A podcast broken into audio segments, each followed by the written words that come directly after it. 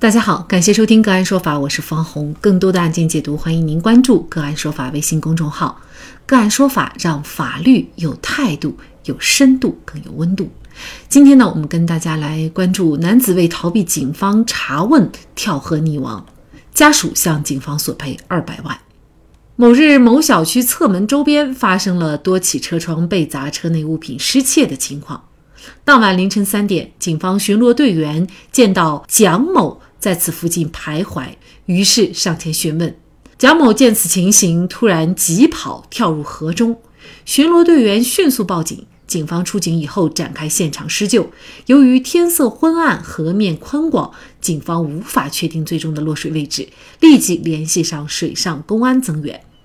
两天以后，警方打捞发现蒋某尸体。司法鉴定中心出具司法鉴定意见书，载明蒋某死亡原因排除毒药物中毒死亡，排除机械性损害死亡，排除机械性窒息死亡，符合溺死。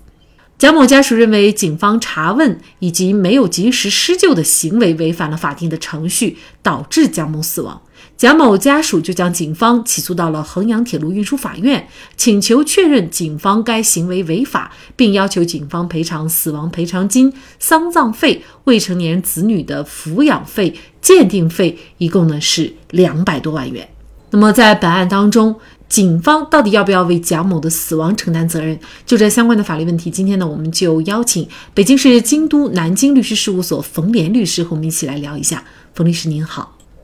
嗯，您好，还有听众朋友，大家好。嗯，好，非常感谢冯律师哈。那么这个案件呢，就是蒋某的家属认为啊，警方查问以及呢没有及时的施救行为呢是违反法定程序，也因此呢导致了蒋某的死亡，所以呢要追究这个警方的责任。那么首先就是警方查问，具体它需要符合哪些法律程序才是一种呃合法的法律程序呢？警察盘查的这个问题，在我国是有明确的法律规定。那么具体的法律依据就是咱们的《中华人民共和国警察法》的规定啊。这条法条当中已经明确规定了，为了维护社会就是治安秩序，这个公安机关的人民警察是有权对于这个违法犯罪有嫌疑的人员，经过这个公安机关出示相应的证件，就可以当场进行盘问或者检查。那在我们这个案子当中，在凌晨三点的时间，发现这个蒋某在这个小区附近徘徊。然后之前呢，咱们这个小区又发生了多起这个被砸的事件，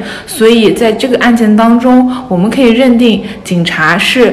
是有权对于这个存在一定嫌疑的这个蒋某，在表明自己的身份和出示了相应的证件的情况下，是可以对他进行当场的盘问或者检查的。所以，警察的呃，在本案当中，这个盘问的程序和手续是没有任何问题的。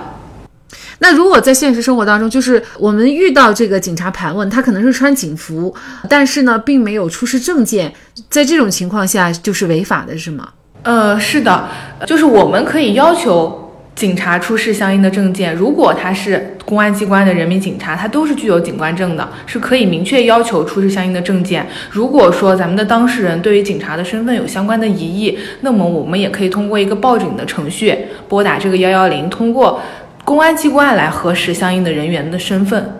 那另外呢，就是家属还质疑啊，就是警方巡逻队呢，他没有及时的施救，而是迅速报警了，就错过了一个施救的最佳的一个黄金时间哈。您认为在这方面警方的做法有没有过错呢？因为对于这个水上施救而言，一般情况下，我们认为它可能需要这种专业的一些技能，比如说你自己已经是熟练的可以游泳这个情况，或者说你具备有相应的这个设备。那在这个本案当中，可能这个巡逻队并没有具备相应的条件。那在这种情况下，巡逻巡逻队选择了第一时间进行报警。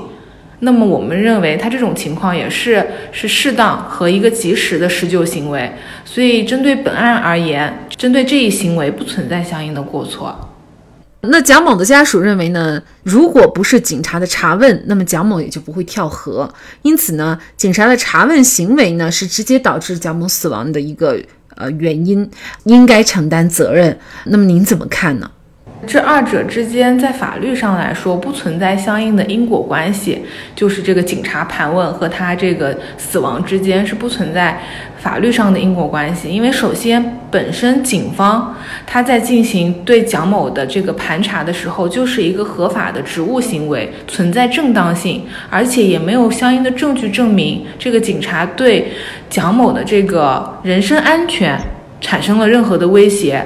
并且对于正常人来说，警察的这个询问也并不必然会导致这个对方要进行逃跑甚至跳河的这种行为，所以二者之间，我认为在法律上是不存在这个因果关系的。因为不存在相应的因果关系，那么家属也就不存在要求要警方承担相应的法律责任。那这个案件呢？法院，呃，我们来看一下是怎么判的啊。那么衡阳铁路运输法院审理以后认为呢，就是警方巡逻队员的查问行为和蒋某的死亡结果是没有因果关系的。呃，首先呢，警方巡逻队员对蒋某进行查问、了解情况的行为呢，是属于履行治安巡逻职责的行为。其次呢，面对警方查问，按照社会一般人的普遍认知，也不会采取逃跑并且跳入河中这种极易造成人身伤亡的方式应对。最后呢，从司法鉴定当中可以得知啊，蒋某生前也没有受到任何的外伤，并且呢，根据在案的证据，也不能证明说警方巡逻队员对蒋某使用了任何的强制性措施，或者是使蒋某受到人身威胁。那么，警方已经履行了危难的救助职责。呃，所以呢，蒋某家属认为呢，请求确认警方行政行为违法以及呢行政赔偿是没有事实和法律依据的哈，呃，所以一审法院呢，最终呢是驳回了。蒋某家属的呃诉讼请求，而且对于施救的这一块呢，法院也提到了，就是警方呢接到报警以后呢，也迅速的赶往现场，多次呼喊，同时呢还使用这个手电筒在河面搜寻，但是呢没有确认这个蒋某的落水位置。呃，在这种情况下呢，就迅速联系水上公安局来增援，利用快艇来搜救。那么应该说已经是穷尽他的能力范围内的这个危难救助手段了，啊，所以呢，最终呢就是驳回了蒋某家属的诉讼请求，也就是警方呢他是不承担任何责任的。蒋某为什么会有这么过激的一个反应？很有可能呢，也许他就是一个一个嫌疑人哈，就是这个偷窃的嫌疑人。那事实实上呢，即便是被警方盘问也，即便你是嫌疑人，你也应该去配合。呃，逃跑其实无论是从任何角度来考虑，它都不是一个呃好的方法，或者是说它都是一个最笨的方法，是吧？是针对这一情况，我们认为就是在这个呃合理合法的范围内，作为这个公民，不管是你是遵纪守法的，还是说你已经存在一些这个可能涉及犯罪的行为，那么我们都应当积极配合警方的这个调查或者执法。那在一种情况下，如果说咱们的公民或者有关的组织对这个警察的这个呃执法当中认为警察存在相应的违法或者违纪行为，那那么对于这一点，咱们的这个警察。法也是有明确规定的，是我们可以有权向这个人民检察机关，或者说咱们的人民检察院，或者说一些行政监察机关进行检举和控告啊。如果说被查证属实的话，嗯，这个相关部门也是会将这查处的结果告知到我们。但是在一般正常的情况下，作为这个公民啊，我们还是应当。对这个警方的执法或者警方的调查给予这个积极的配合。除此之外，在咱们的公民也有权利和义务去对这个警方的执法的一个合法性和正当性进行一个监督。